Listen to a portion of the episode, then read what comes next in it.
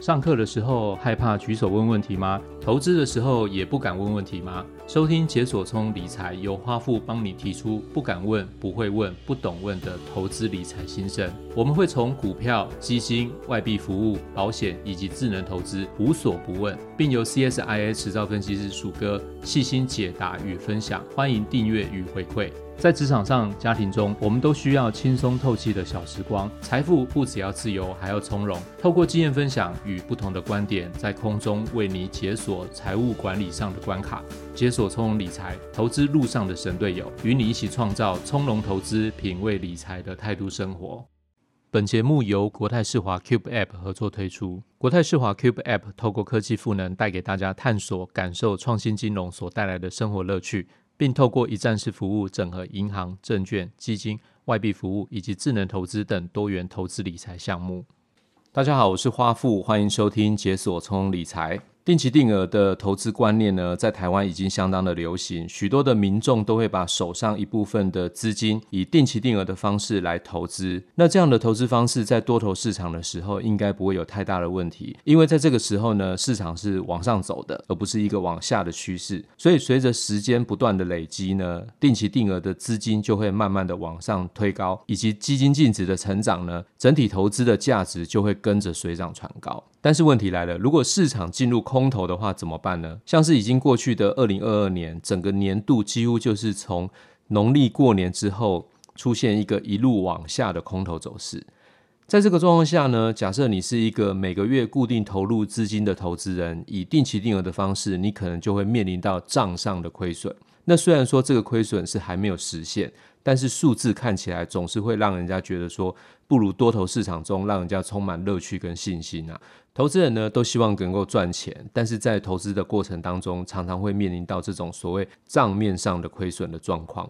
尤其是经历过几年的多头走势之后呢，大家对于市场未来的走势往往会变得比较乐观一点。那前几年呢的状况就是如此，就没有想到说在二零二二年整个市场突然猪羊变色，许多的投资工具都纷纷的中箭落马，甚至从年初一啊一路走空到年底。这一集我们就请分析师鼠哥来跟大家聊一下，究竟二零二三年的市场走势会如何呢？是会延续二零二二年的一个空头趋势，还是会开始拨云见日呢？如果投资人你是用定期定额的方式来投资基金，账面上如果现在出现了亏损，那又应该要怎么样来应对呢？那我们就请鼠哥跟大家打一下招呼，分享一下他的想法。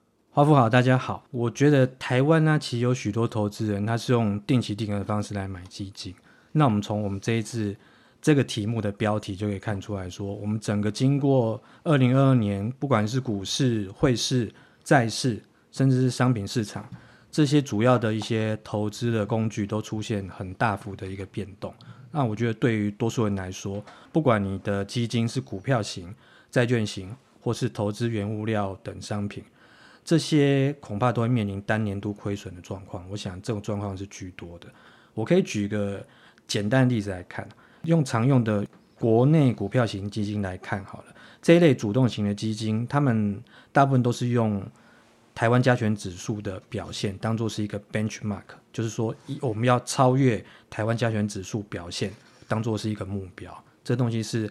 经纪人常用的一个指标，所以我们直接来看看说，二零二二年加权指数它的表现到底是怎么样？我们直接看好了，就二零二一年底的时候收盘价，就是大盘的收盘价是一八二一八，就一万八千多点。二零二二年开始我们就见到一八六一九就高点，其他大概就是也不过多了几百点，那时候就见到高点。然后之后整年度大致上指数大概就是跌多涨少。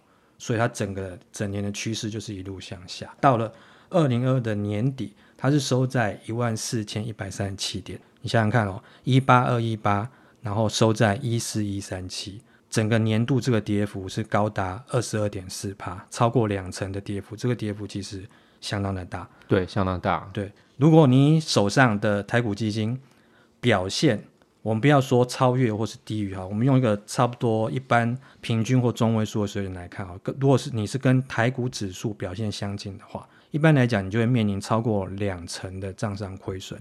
假设你投资人你年初的投资部位是三百万好了，你一路放到年尾的话，就剩下不到两百四十万，你等于账面上亏损是超过六十万元。这六十万大概就是台湾一般上班族一整年的薪水。对对。另外就是说，对于定期定额投资人也是类似状况，因为二零二二年整年都是个空头年。那就像这些标题一样，就是定期定额买基金的投资人，你可能也会有越买越跌的一个感觉，你可能会觉得有点挫折。确实会有这种感受，像我身边就有不少亲友会问我说，到底这样喋喋不休的走势，越买越跌，然后还要继续扣下去吗？不是说定期定额会有一个微笑曲线吗？就是越扣会累积越多吗？可是去年的绩效好像让投资朋友笑不出来。到底这种定期定额是不是一个好的投资方式？鼠哥你怎么看呢？我觉得确实是笑不太出来。我觉得不少人心里面可能是在捶心肝。怎么说呢？因为整个二零二二年的走势比较像是我们有微笑曲线的左半边，大家可以想象一下，一个微笑曲线一个图形，你是在左半边。去年的这个时期是处于整个是一个下跌的阶段。那你定期定额的话，几乎就遇到说，我每个月都会有更低的价格去买基金的状况。那这就代表说，你前几个月买的是相对的高价，嗯，因为你每个月越来越低，越来越低。那你回头一看，就说哇，那我前几个月买的都是比较高的价格。那结果呢？好，你这个月买完新低价之后，结果到下个月你会发现说，哎，怎么又有更低价？所以就是出现越买越跌的状况。嗯、那投资人这时候看着你账面上亏损，你心里面难免会有不小的压力啦。不过呢，我觉得定期定额买基金投资人这时候呢，其实应该要笑哦，因为我觉得定期定额它的好处就在这边开始显现。怎么说呢？我觉得定期定额其实有两个重点，它的重点一是说。我可以避免买在高点，因为我是分批买。那另外一个重点就是说，其实定期定额其他的精髓，我觉得就是要长期投资。那等于是这两个重点衍生出来所谓微笑曲线，那才会是一个有效率的，就是说真正能够实现微笑曲线。那我可以先谈一下第一个重点。第一个重点，避免买在高点。用这句话，大家可能一听就知道懂。大概就是说，诶，这个观念其实很简单。其实我们主要是要谈是说。平均成本的一个概念，我可以直接举个例子，大家可能会比较明白。比如说，投资人你每个月定期用一万元来投资，你在一月份的时候是每单位，比如说每单位你用十元的净值去买进，那接着市市场下下跌嘛，到了二月的时候，你用每单位五块钱就可以买进，那我这边可能要请教一下华富喽，我一月是每单位十块钱买，然后二月是每单位五块钱买。这样平均每单位我的买进成本会是多少呢？这个我知道，我知道你要问什么。这个是很多投资人常常会搞错的地方。对，没有错。很多人会觉得说平均成本应该是七点五元嘛，但是实际上不是这样，因为每单位五块钱的价格，所以你可以买进的数量就变得更多一点。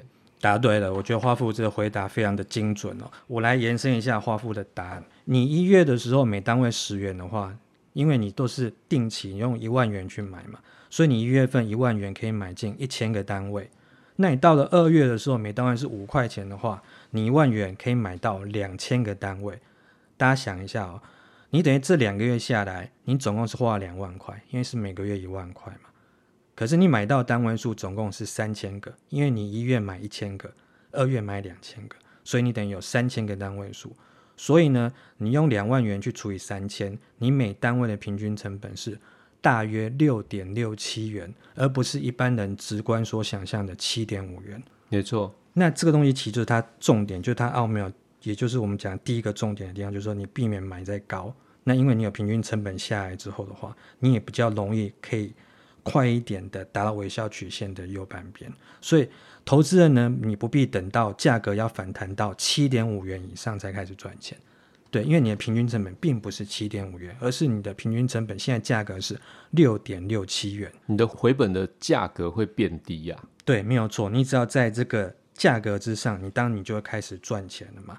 因为你投资人，你把钱等于是分散时间去投资，市场上它永远只会有一个最高价跟一个最低价嘛。你投资人你再倒霉，顶多就是你有其中一个月你的钱买最高点，但是因为你是定期定额。你经过其他个月，你一定是买在相对没那么高的价格之后，所以你平均下来成本的话，就算它不会是最低，但是绝对不可能是最高嘛。它可能就是比较落在比较中间的位置。然后加上刚刚举那个例子，就是你在低价位的时候，你买到单位数不是比较高的，所以你总和下来的话，你的平均成本会比你想象中的还要低。那我觉得这就是定期定额的一大好处。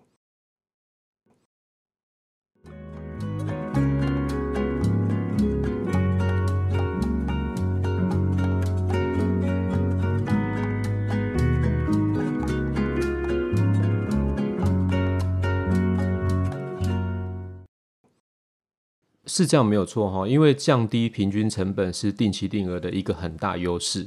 祖哥，你刚刚有提到另外一个重点是长期投资，那这也是我们以前一直在谈的一个观念。那是不是在提醒投资人说，呃，即便二零二二年是一个走空的空头年，那这段时间呢，你买进越买越跌，越买越跌，但是你的平均成本，如我们刚刚说的，其实也是在下降当中嘛。所以接下来是不是就要有一个长期投资的决心跟耐心，等待市场出现回升，然后整个市场的微笑曲线才会完成。这个时候投资人就笑得出来了。就是这样，没错。我觉得华富已经把微笑曲线它的真正的那个含义，刚已经解释得非常的清楚。股市呢，其实它去年是从一万八千点跌到一万四千点，一般人会认为说，那我应该是回到一万六千点这个平均成本嘛。那我就不会赔钱的。嗯，但是对于定期定额的投资人来讲的话，因为你在一万四千点买进的单位数量比较多，就像上面举的例子一样，等于是你可以让平均成本进一步的下降。所以实际上你不需要等到一万六千点，你才会开始赚钱。其实你可能早在可能一万一万五或是一万五千多的时候，你定期定额的投资人其实你就已经开始获利了。对于投资人来说的话，就是你定期定额的方式，你只要持续下去。然后你有一个长长期投资的一个心理状态的话，你耐心等待市场回升，其实你就可以开始获利了。鼠哥刚刚已经把定期定额的这个特性说明得非常清楚哦，但是我想要再追问一个问题，就是定期定额的微笑曲线出现的时间点有没有一个固定的周期或者是一个频率，或者是它大概会用多久的时间会完成？有没有实际的例子呢？可以给大家参考参考。好，没问题。我觉得最后我可以用一个例子跟各位投资人打打气。我就举一个看起来是非常非常艰困的一个例子，给大家来参考看看，你就会知道说，实际上微笑曲线，其实你只要秉持上面讲的两个重点话，基本上的话，你有点耐心，你要长期来看，你要获利的话，不是太大问题。我就举一个二零零八年金融海啸的时候，那时候全球市场是暴跌嘛，没错，台股当然也不会例外啊。那一年的时候呢，加权指数呢是从八五零六点，然后一路大大跌哦，大跌到四五九一点，它整年的跌幅啊是高达四十六趴，那几乎是腰斩的，非常惨烈的一年。我又为了举例方便哈，因为我们要追踪直接买指数，呃，现货直接买指数，那可能有点难度嘛，所以我举例，我用 ETF 来代替。当时因为比较早期，所以我用老牌的 ETF，呃。元大台湾五十就零零五零来举例好了，因为它的走势跟加权指数是相当的贴近的。当年呢，零零五零它是从六十一点四五元，它也是一路大跌到三十二点八七元，它全年是大跌四十六点五一 percent。你会发现它的跌幅几乎跟大盘是一模一样？我们假设哦，投资人你是在刚讲的六十一点四五元，还有三十二点八七元。就是一高一低，我分别买进十万元的零零五零好了，那等于我分别可以买到一个是一六二七个单位，另外一个是三零四二个单位。因为六十一点四五元，你买到单位数比较少嘛，对，那三十二点八七，你买到单位数，因为价格几乎是腰斩嘛，是，所以你买到单位数几乎也是多了快一倍。所以你这样两次下来，这有点类似我简单的定期定额的观念，就是你总共。可以拿到四六六九个单位数的零零五零，平均成本下来之后的话，六十一点四五跟三十二点八七，不是你想象中间值，而是你平均成本会比你想象中间值再低一点，所以你的平均成本大概是四十二点八四元。那实际上呢，之后加权指数其实在二零零九年是绝地大反攻，那零零五零因为跟大盘接近，所以它跟着强弹。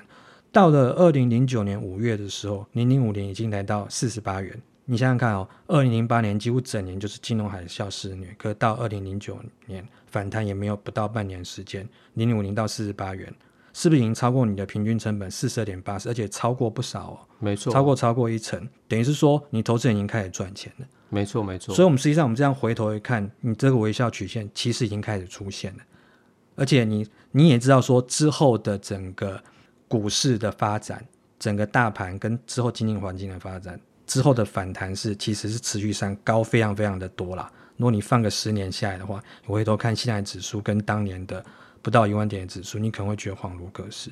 所以你有没有发觉，就是说，连当年这么严重的金融海啸、这么严重的股灾，那你定期定额都能够有这样的表现的话，投资人你面对往后，即便你再遇到空头市场，你是不是应该会更有信心一些呢？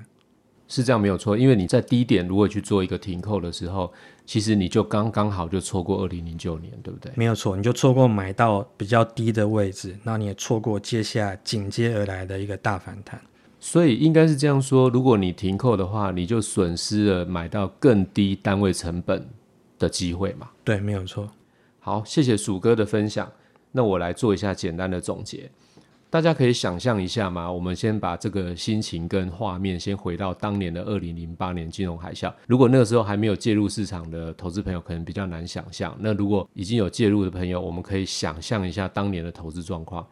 二零零八年的金融海啸啊，整个惊心动魄，而且它是全年都是一个走空的趋势，其实是有点类似二零二二年。当然，二零二二年也是一个走空的趋势，只是说跌幅没有那么大。那我们回到当年的想象。二零零八年一整年，全球股市几乎都一直都是下跌，一直下跌，一直下跌，整年大跌将近了五十 percent 的股市。这样听起来是不是觉得，如果你在投资市场里面，你是不是投资人整个感觉好像就被市场吞没掉了嘛？几乎是没有任何机会，因为因为你只要有任何一次介入，你就是继续往下走低嘛。可是你经过鼠哥我们刚刚的讨论跟说明的举例，你就可以知道一件事情。